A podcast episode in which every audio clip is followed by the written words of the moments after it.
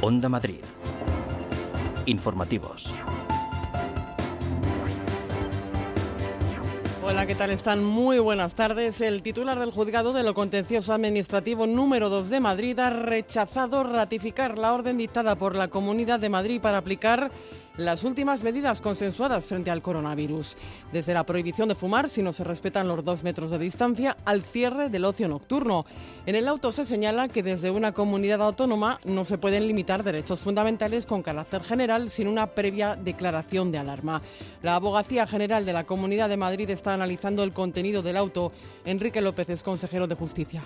Entendemos que es confuso y como consecuencia de ello vamos a pedir una urgente aclaración del mismo. Una comunidad autónoma tiene competencia plena para aplicar cualquiera de las medidas que se establece en la Ley de Medidas Especiales de Salud Pública del año 1986, puesto que medidas similares ya han sido aprobadas no solo por otros jueces de lo contencioso de la Comunidad de Madrid, sino de toda España.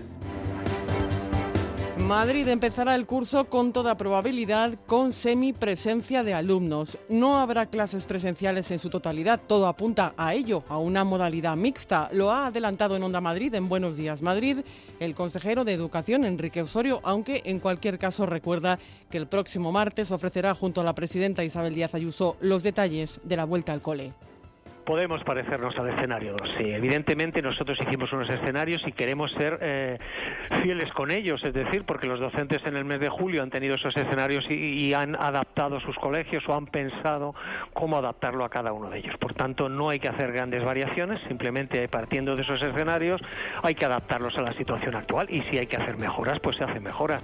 Es viernes, es 21 de agosto y hay más noticias. Titulares con Elia Fernández.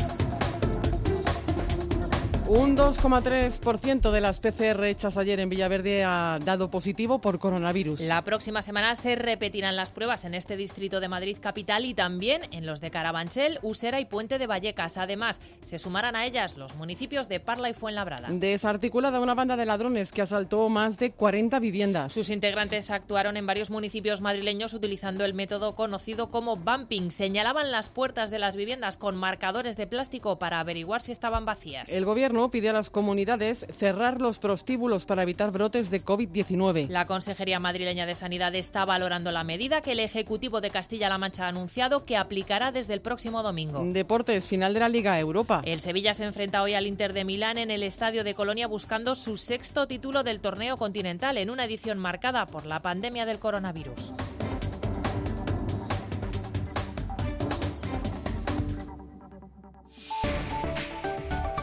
Onda Madrid. Área de servicio público. Es momento de echar un vistazo a la situación circulatoria por las carreteras en la Comunidad de Madrid. Dirección General de Tráfico, Patricia Arriaga, muy buenas tardes. Buenas tardes. A esta hora, precaución, si van a circular por la circunvalación M40 en la zona de San Chinarro, van a encontrar retenciones importantes por un alcance en el que se han visto implicados varios vehículos y que origina retenciones importantes en sentido norte. Además, precaución porque ya van a encontrar densa la salida de Madrid por la A3 a la altura de Rivas. El tiempo. Pronóstico del tiempo para las próximas horas y cara al fin de semana. Ainhoa González, buenas tardes. Buenas tardes. Este viernes tenemos cambios en forma de viento, viento de poniente que sopla ya por momentos con rachas bastante intensas. Todavía va a ser protagonista en las próximas horas. Sirve para refrescar el ambiente. Hoy tenemos descenso de temperaturas de los 35, 36 grados de ayer en muchos puntos. Hoy en general nos quedaremos con máximas de 32 y 33, incluso por debajo de los 30 en la zona de la sierra, donde además también la nubosidad va aumentando en estas próximas horas, lo que queda de jornada durante la tarde, se podrían producir algunos chubascos débiles y puntuales en el entorno de la sierra. En el resto de la comunidad simplemente esperamos ver esos intervalos nubosos pero sin lluvia. Y el fin de semana tendremos ambiente muy estable y con temperaturas que ascenderán ligeramente. Pues son las 2 de la tarde y casi 5 minutos escuchan las noticias de las 2 en Onda Madrid con Juan María José Francisco en la producción y con Quique Viso en el control de realización. Seaside Collection. En Gran Canaria y Lanzarote, hoteles a solo unos pasos de la playa. Disfrute del servicio y la atención más esmerada que pueda soñar. Unas instalaciones de primer nivel, junto a una cuidada gastronomía, convertirán su estancia en una experiencia inolvidable. Conózcanos Seaside Collection. ¿Por qué conformarse con menos? La mejor música en español de los 80. De los 90. De los 2000.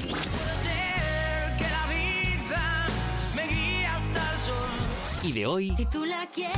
para empezar bien el día, Adrián Carrillo presenta Madrid despierta. Madrid Despierta. Sábados y domingos, de 9 a 11 de la mañana, en Onda Madrid. En Onda Madrid.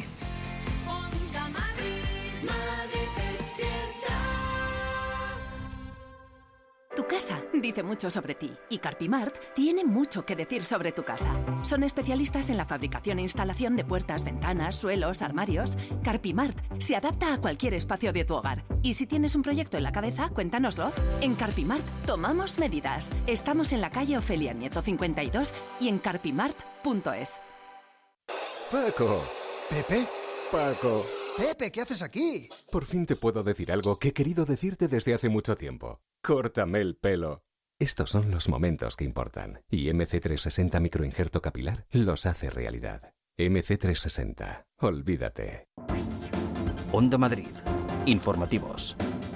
Comenzamos ya con el desarrollo de la actualidad informativa. Como les venimos contando, un juez ha anulado la nueva orden de la Comunidad de Madrid que prohíbe, entre otras cosas, fumar en la calle sin distancia de seguridad. El juez entiende que la normativa regional no se puede aplicar al hacer referencia a una orden del Ministerio de Sanidad que no ha sido publicada previamente en el BOE, en el Boletín Oficial del Estado. Recalca que la citada orden de la Consejería limita derechos fundamentales con carácter general sin una previa declaración de la alarma. La abogacía de la Comunidad de Madrid está ya analizando el contenido del auto. Luis Mínguez. Ese es, en efecto, el sustrato de la decisión del juzgado del titular del juzgado de lo contencioso administrativo número 2 de Madrid, en quien recayó ratificar las últimas medidas adoptadas por la comunidad para frenar la expansión de la COVID-19. La orden autonómica, menciona el auto judicial, deriva de otra superior del Ministerio que no ha sido publicada en el Boletín Oficial del Estado y, por lo tanto, carece de eficacia y por otra parte las medidas que contempla prohibición de fumar en la calle si no hay dos metros de distancia, pero también el cierre del ocio nocturno y otras limitan derechos fundamentales, cosa que no puede hacer una comunidad autónoma sin una declaración de estado de alarma, especifica el juez. El consejero de Sanidad hacía una primera valoración de la decisión judicial en el programa 120 Minutos de Telemadrid. Enrique Ruiz Escudero ve incongruencias en el auto y se muestra sorprendido porque otras comunidades autónomas se han visto ratificadas sus medidas sin problema, pero entiende el consejero que las de Madrid quedan por el momento sin efecto es más sorprendente todavía cuando eh, en en otras comunidades autónomas eh, sí que se ha producido esa ratificación y van exactamente en el mismo sentido en el que se pronuncia la Comunidad de Madrid, lo cual es difícil, difícil de entender. Claro, por eso hemos pedido la aclaración, precisamente para saber, porque en el caso de que esta última modificación de la orden no estuviese ratificada y no pudiese cumplir efecto, lógicamente tendríamos que irnos a la orden anterior. Ruiz Escudero afirma que se ha dirigido al ministro Salvadorilla para hacerle ver esa no publicación en el BOE de la, norma, de la norma superior que menciona el juez como otro de los motivos por los que las medidas de Madrid no pueden tener efecto. Aún más crítico con la decisión del juez el consejero de Justicia de la Comunidad y es magistrado del Constitucional, Enrique López. Entendemos que es confuso y como consecuencia de ello vamos a pedir una urgente aclaración del mismo. Una comunidad autónoma tiene competencia plena para aplicar cualquiera de las medidas que se establece en la Ley de Medidas Especiales de Salud Pública del año 1986. El juez sugiere en su auto que para implementar las medidas que la comunidad dictó esta semana sí puede establecerse un estado de alarma limitado a Madrid y dibuja dos fórmulas, que el gobierno central delegue esa facultad en la presidenta autonómica o que la comunidad lo solicite al referido gobierno del Estado. En cuanto a las reacciones que ya se están produciendo, evidentemente la plataforma por el ocio, la cultura, el turismo y la hostelería de Madrid ha valorado positivamente el auto judicial. Y más reacciones que van llegando desde Más Madrid. Su portavoz en la Asamblea, Pablo Gómez Perpiña, también en 120 minutos de Telemadrid, ha defendido una postura que está conectada, ha dicho, a la opinión de los expertos. Respecto de este asunto y respecto de otras posibles restricciones que, pueda haber en el futuro. Nuestra opinión será siempre, dentro de la ley, evidentemente, la opinión de, de los expertos y eso es lo que nosotros creemos que tenemos que defender desde la política. Una, una serie de decisiones que estén conectadas a la opinión de, de quienes más saben sobre las fórmulas para salir de esta crisis. Entre tanto, la campaña de PCR que está desarrollando la Comunidad de Madrid se ha trasladado hoy a Alcobendas, que es una de las eh, zonas con mayor incidencia de coronavirus. Recordamos que el objetivo es localizar personas asintomáticas para tratar de frenar los contagios. Esta actuación comenzó el lunes en Carabanchel, se extendió a Usera, Villaverde Vallecas. Mañana la cita en Móstoles y ya se han anunciado las pruebas para la semana próxima. Patricia Cristóbal. Así lo ha anunciado hoy el viceconsejero de Salud Pública y Plan COVID-19 de la Comunidad de Madrid, Antonio Zapatero, tras visitar el dispositivo para la realización de test a vecinos de Alcobendas. Allí ha explicado que la próxima semana las pruebas se van a realizar en cuatro distritos y dos municipios del sur, como son Parla y Fuenlabrada, por ser los territorios con mayor tasa de infección, aunque todavía ha dicho no se conoce ese motivo de mayor transmisión. Además, ha subrayado que se seguirán realizando sobre la población diana, es decir, en ciudadanos de entre 15 y 49 años. Así lo detallaba el viceconsejero. El lunes estaremos en Carabanchel, martes otra vez Usera, miércoles en Villaverde, jueves en Fuenlabrada, viernes estaremos en Parla y el sábado repetiremos el Puente Vallecas. En estas zonas que ahora mismo siguen siendo las que tienen un nivel de infección o de transmisión más alta. ¿no? Zapatero también ha apuntado que el 2,3% de las pruebas que se hicieron el miércoles en Villaverde dieron positivo, una cifra que va en línea con los datos de los días anteriores, cuando fueron del 2,2% en Carabanchel y del 3,8% en Usera. El viceconsejero también ha aplaudido que Madrid lleva dos días con datos a la baja en el número de ingresos y ha pedido que se respeten todas las medidas de seguridad. El Gobierno convoca el lunes a las comunidades autónomas para tratar los brotes en residencias de mayores. Las patronales de estos centros reclaman poder participar en estos encuentros para exponer su situación real frente a la pandemia.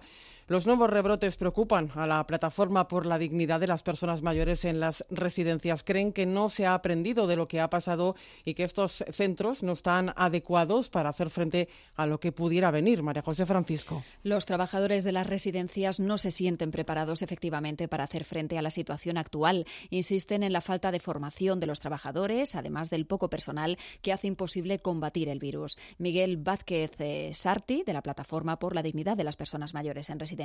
Que ha habido una falta de personal tremenda y ahora mismo eh, la Comunidad de Madrid se permite hasta un 25% menos de personal eh, incumpliendo los pliegos de prescripciones de, de prescripciones técnicas también las pruebas PCR se convierten en elemento indispensable ante la necesidad de un plan de contingencia para la detección precoz de posibles rebrotes, zonificar y atajarlos. De no ser así, la otra cara de la pandemia es la salud mental de los residentes. Habría que hacer con más asiduidad las pruebas PCR y efectivamente hay que establecer, hay que tratar de compaginar pues lo que es la protección para que no entre el virus con la formación de los trabajadores eh, para que no para que no contagien ellos ellos mismos a, a, los residentes al estar entrando y saliendo y con la salud mental de, de, los, de los residentes y necesitan no estar aislados y que no se les abandone. Las pruebas PCR se realizan solo a residentes que ingresan de sus vacaciones y trabajadores que se incorporan de ellas, mientras que las visitas quedan limitadas a una única persona, un máximo de una hora al día, excepto de aquellos que estén al final de su vida. Onda Madrid. Informativos. Madrid empezará el curso con toda probabilidad con semipresencia de alumnos. No habrá clases presenciales en su totalidad. Todo apunta a ello, a una modalidad mixta. Lo ha adelantado en Onda Madrid en Buenos Días Madrid el consejero de Educación, Enrique Osorio, aunque en cualquier caso recuerda que el próximo martes ofrecerá junto a la presidenta Isabel Díaz Ayuso los detalles de la vuelta al colegio Eva Prat. Aunque el deseo del Gobierno regional era comenzar el curso con la mayor asistencia posible a las aulas, todo parece indicar que ese inicio será semipresencial, tal y como contempla el escenario 2. Lo confirmaba en Onda Madrid el consejero de Educación, Enrique Osorio. A la vista de que hay más contagios de los que deseábamos, la presencialidad va a ser imposible mantenerla. Podemos parecernos al escenario 2, sí. Evidentemente nosotros hicimos unos escenarios y queremos ser eh, fieles con ellos, es decir, porque los docentes en el mes de julio han tenido esos escenarios y, y han adaptado sus colegios o han pensado cómo adaptarlo a cada uno de ellos. Por tanto, no hay que hacer grandes variaciones, simplemente partiendo de esos escenarios hay que adaptarlos a la situación actual y si hay que hacer mejoras, pues se hacen mejoras. El escenario 2, con el que previsiblemente comenzará el curso, significa que acudirán a los centros los escolares de infantil y primaria, aunque habrá menos alumnos por aula, mientras que los mayores combinarán enseñanza online y presencial. No obstante, hasta el martes no se conocerán los detalles del plan que ultima las consejerías de Sanidad y Educación para el inicio del curso. Escuchamos al titular de Sanidad, Enrique Ruiz Escudero. Yo creo que siempre hay que poner ese condicional ¿no? de, cómo está la situación epidemiológica y a partir de ahí pues ir tomando las decisiones bueno, que nosotros en esa interlocución digo casi diaria y permanente que mantenemos con educación pues vamos valorando en todo momento.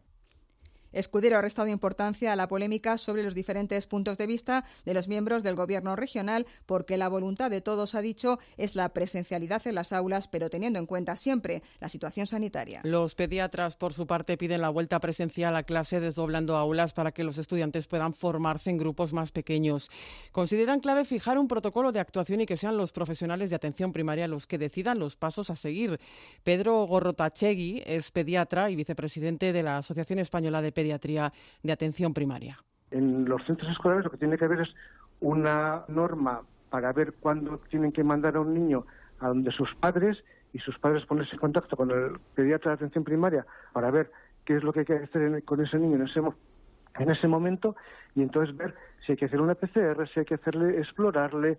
Todo eso se va a hacer de- de- desde las consultas de atención primaria. Entonces lo que hay que reforzar es la atención primaria. El portavoz de Más Madrid en la Asamblea, Pablo Gómez Perpiña, ha asegurado que si el Gobierno regional hubiera hecho los deberes, habrían sido posibles las clases presenciales y seguras. Los profesionales y los expertos han dicho que hay condiciones para ir hacia un modelo presencial, pero la presencialidad tiene que estar asociada a inversiones públicas y a garantías eh, sanitarias y de salud pública. Evidentemente, lo que no se puede pretender es eh, reiniciar las clases prescindiendo de profesores y con los ratios de alumnos por aula que tenemos en la Comunidad de Madrid en estos momentos. Onda Madrid. Informativos. Los ciclistas, eh, continuamos en las noticias de las dos en Onda Madrid. Los ciclistas, decimos, podrán seguir circulando por la Puerta del Sol peatonalizada. Así lo ha aclarado hoy el delegado de Medio Ambiente y Movilidad, Borja Caravante. Caravante ha respondido así a las críticas de asociaciones ciclistas después de que ayer se suprimiera la señalización para el paso de este tipo de vehículos. Hoy es el sector del transporte discrecional de viajeros quien alerta de otro efecto de la peatonalización del kilómetro. Los autobuses de turistas les tendrán que dejar en muchos casos a una distancia considerable de los hoteles. Luis Mínguez. El delegado de movilidad del ayuntamiento tranquiliza a los amantes de las dos ruedas. Podrán seguir la Puerta del Sol como a esta hora, aunque será en único sentido para evitar mayor confusión. La eliminación de la señalización del carril bici ayer fue solo un efecto del comienzo de las obras de peatonalización. Borja Caravante. Eh, quizás hubo una primera confusión a primera hora del día derivada pues eso del corte eh, de tráfico y del fresado que se hizo de, la- de esa señalización que al suprimir la señalización del carril bici pues generó una cierta confusión y yo creo que eso en fin se resolvió a lo largo de la tarde de ayer y hoy lo dejaremos definido con la nueva señalización. Y si ayer fueron los ciclistas urbanos, hoy es, hoy es el sector del transporte discrecional de viajeros el que, el que alerta de ciertos efectos negativos del cierre de solo a la circulación. Señalan que los itinerarios alternativos recomendados por el ayuntamiento son impracticables para los autobuses turísticos y que además tendrán que dejar a los turistas a distancias considerables de los hoteles. Caravante promete estudiar soluciones. Antes del verano ya nos hemos dirigido a todos los concejales de distrito para que nos hagan propuestas a través de las juntas de distrito, a través de las asociaciones de vecinos, las asociaciones de comerciantes, de cuáles son las eh, calles peatonales que en sus distritos consideran adecuadas peatonalizar de manera definitiva. Más anuncios del delegado de movilidad. Antes de final de año habrá espacios peatonales en los 21 distritos de Madrid. Se han pedido propuestas a los concejales presidentes de cada junta que deberían a su vez recogerlas de las asociaciones vecinales. Y también les contamos que las obras de desmontaje del puente de Joaquín Costa van a concluir en el mes de noviembre. Los trabajos que allí se realizan van a permitir habilitar a finales de este mes o principios de septiembre un nuevo paso para peatones que dé continuidad al itinerario peatonal de la calle Francisco Silvela. Borja Caravante. Vamos a ver ahora cómo los desvíos de tráfico eh, generan o no perjuicios a los vecinos y cómo evoluciona el tráfico en la zona a partir de la primera semana de septiembre, donde se va a recuperar el tráfico derivado de la, de la finalización de las vacaciones y a partir de ahí vamos a ver cuál es la solución definitiva que tenemos que dar a, no solo a Joaquín Costa, sino a todo el entorno. Onda Madrid. Informativos. Más noticias. A Unidas Podemos se le acumulan los problemas. La Fiscalía del Tribunal de Cuentas ha propuesto investigarles después de apreciar indicios de un presunto fraude electoral y otro de falsedad en las entregas contables de las elecciones de abril de 2019. Las cuentas de Podemos ya estaban siendo investigadas por un juez de Madrid que imputó al partido tras la denuncia realizada por el ex abogado de la formación, por José Manuel Calvente.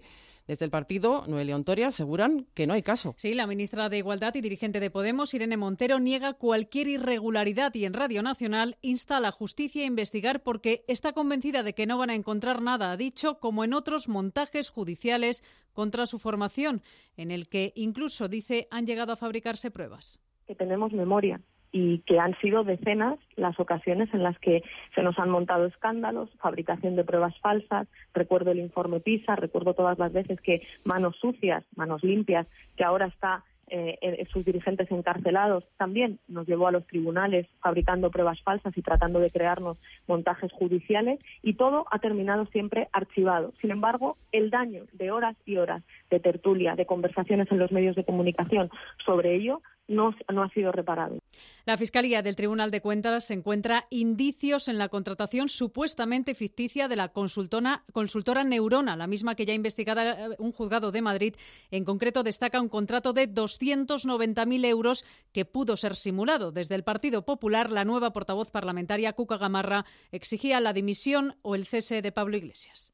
Exigimos o que limita o que le cese Pedro Sánchez como vicepresidente del Gobierno de todos los españoles. Y nos preguntamos dónde está, por qué se esconde, por qué no da explicaciones y por qué un día más sigue sin presentar su dimisión cuando la corrupción le acorrala.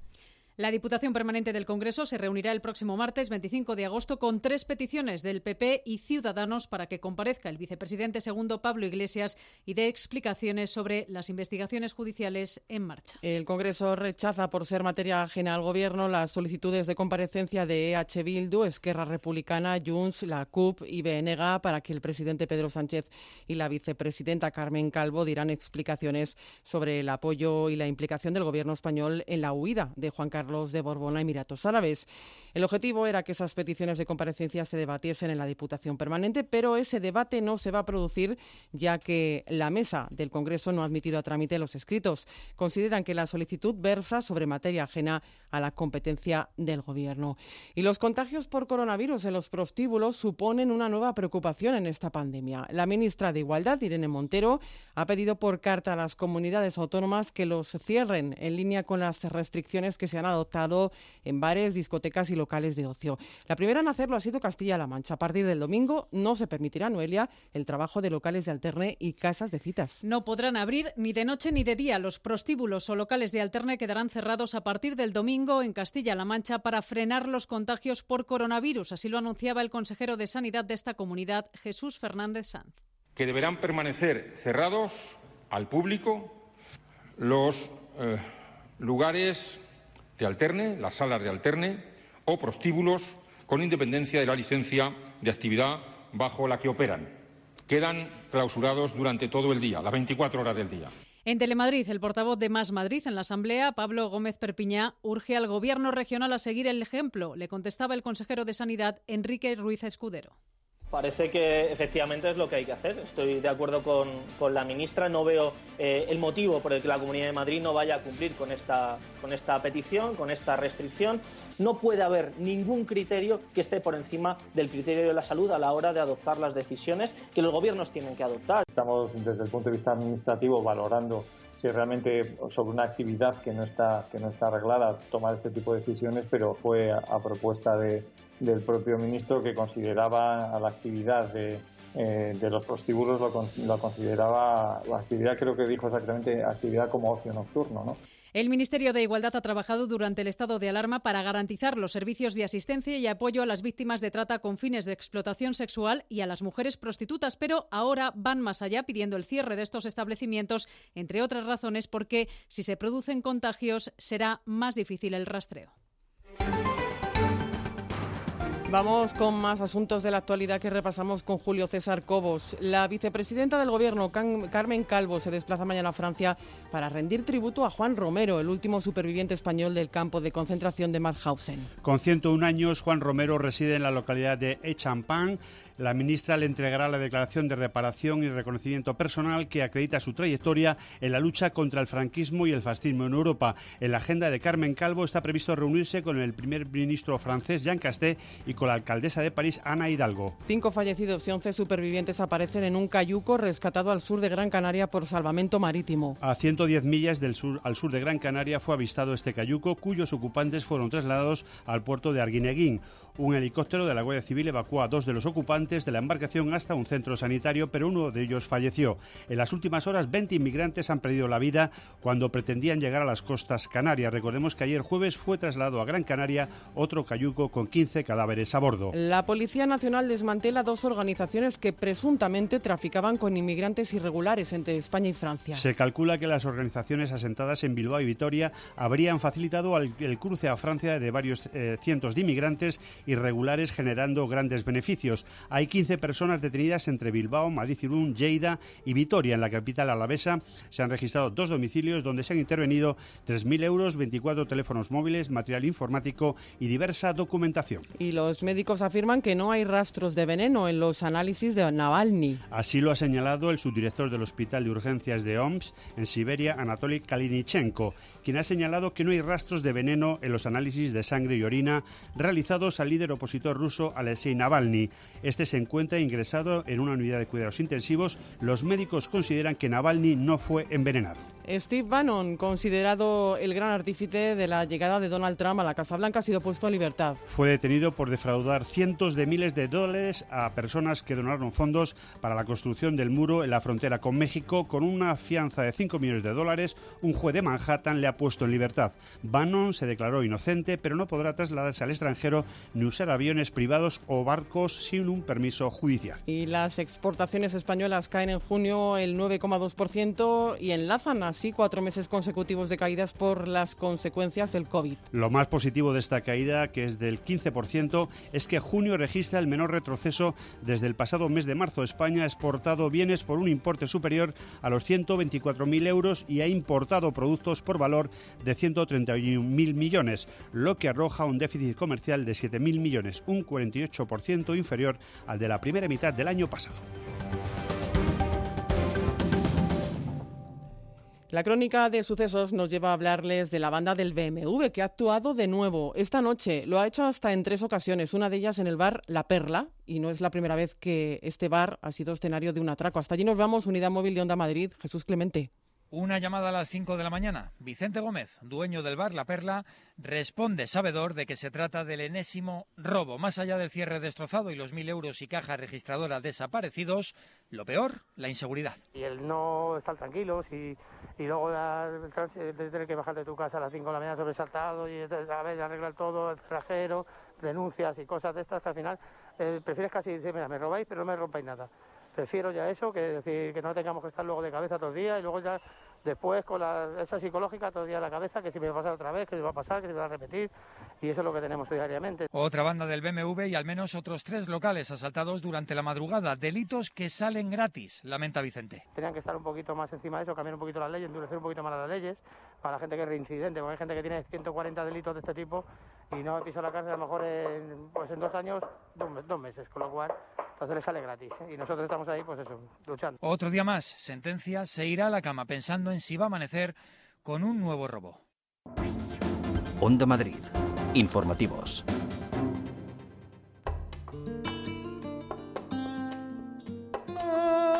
Cante flamenco, poesía y canción andaluza tienen cabida en las composiciones más recientes de Miguel Poveda. Con varias nominaciones a los Grammy Latinos, se convierte en la cita protagonista del fin de semana. Será el domingo en IFEMA como parte de Abre Madrid.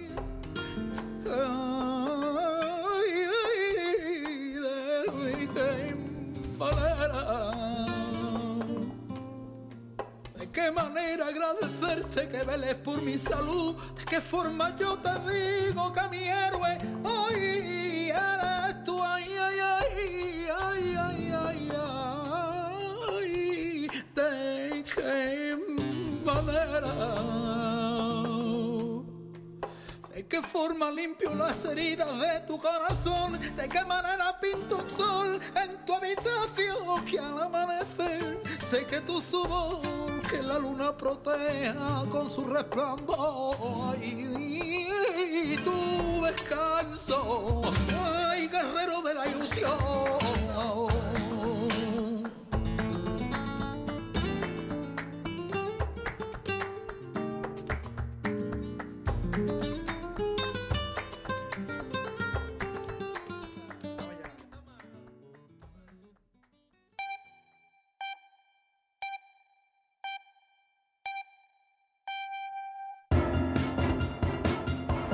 Onda Madrid.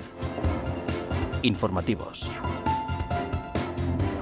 Dos y media y es momento de resumir lo fundamental. A esta hora lo hacemos con Elia Fernández. Un juzgado deja en suspenso las últimas medidas en Madrid contra el coronavirus. Entre ellas, la prohibición de fumar en la calle o el cierre del ocio nocturno. El auto judicial considera que un gobierno autonómico no puede limitar derechos fundamentales sin una declaración previa del estado de alarma. El consejero de Sanidad, Enrique Ruiz Escudero, sorprendido, pide aclaraciones es más sorprendente todavía cuando eh, en, otros, en otras comunidades autónomas eh, sí que se ha producido esa ratificación y van exactamente en el mismo sentido en el que se pronuncia la Comunidad de Madrid, lo cual es difícil, difícil de entender. Los alumnos madrileños empezarán el curso con clases semipresenciales. La Consejería de Educación se inclina por aplicar el escenario 2 mezclando enseñanza presencial y online, aunque podrían introducirse algunas modificaciones que se darían a conocer el próximo martes, según ha explicado en Onda Madrid el titular del área, Enrique Osorio podemos parecernos al escenario 2. Sí, evidentemente nosotros hicimos unos escenarios y queremos ser eh, fieles con ellos, es decir, porque los docentes en el mes de julio han tenido esos escenarios y, han adaptado sus colegios o han pensado cómo adaptarlo a cada uno de ellos. Por tanto, no hay que hacer grandes variaciones, simplemente partiendo de esos escenarios hay que adaptarlos a la situación actual y si hay que hacer mejoras, pues se hacen mejoras.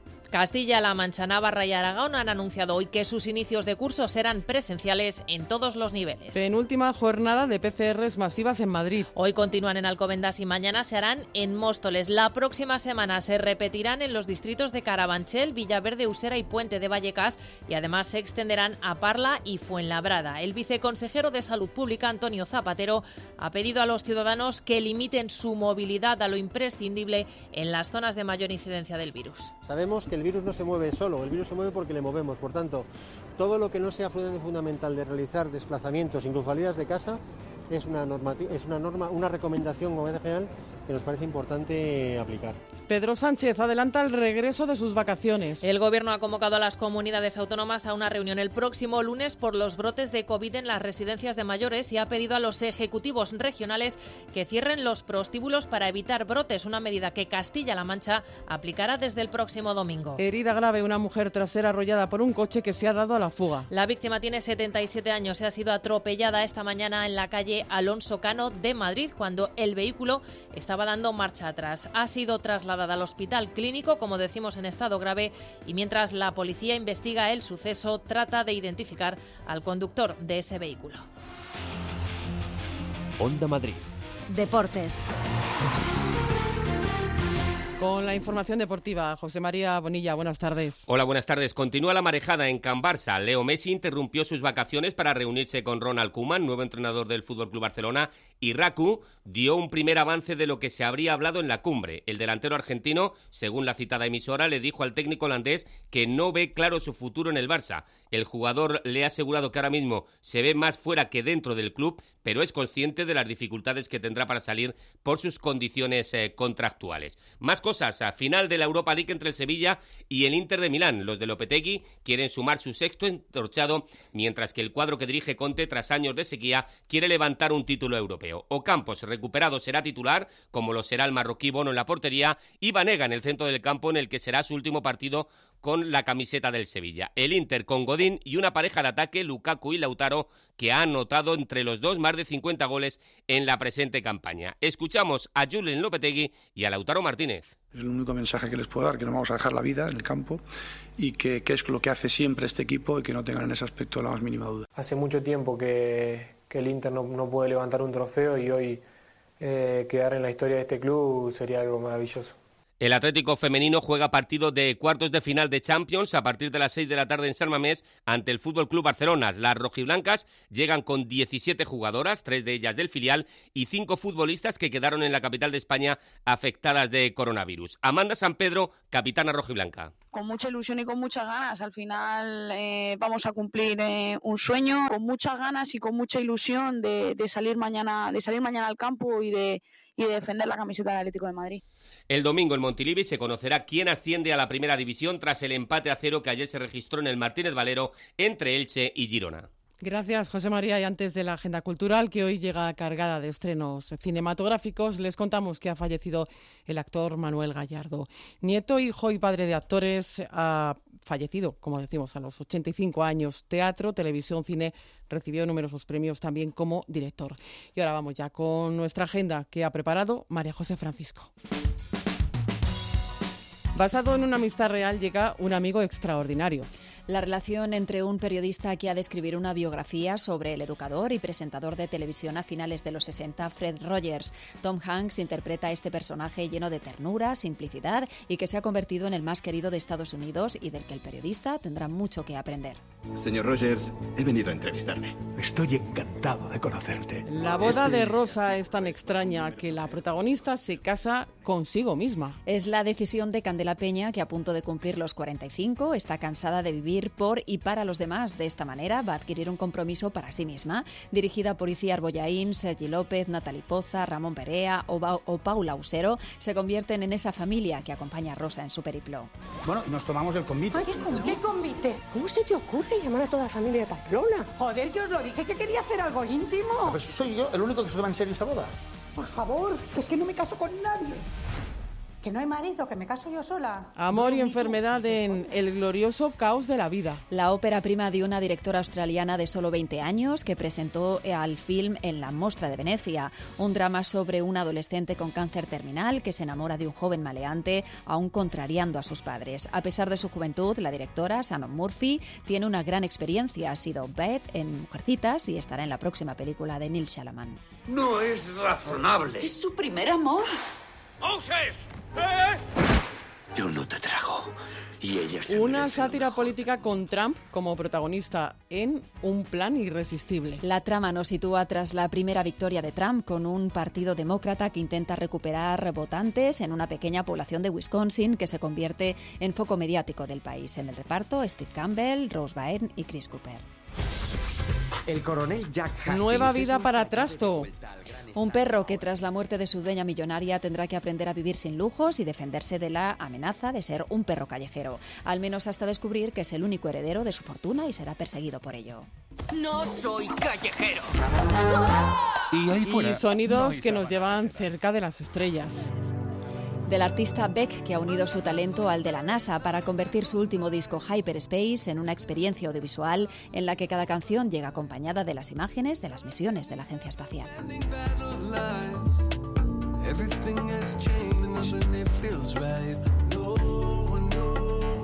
Pues con esta iniciativa discográfica y audiovisual nos vamos a despedir. Es todo por nuestra parte. Quique Viso ha estado en la realización técnica, María José Francisco en la producción. Disfruten de la tarde y del fin de semana. Adiós.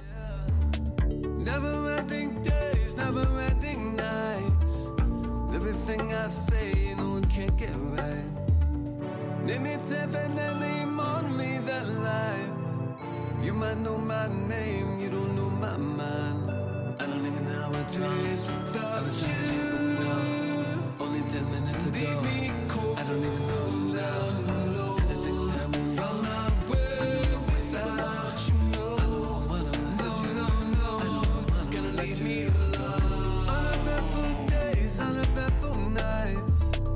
Living in the dark, waiting for the light.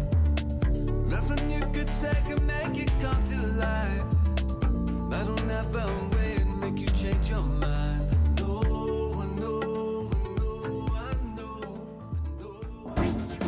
Onda Madrid. Informativos.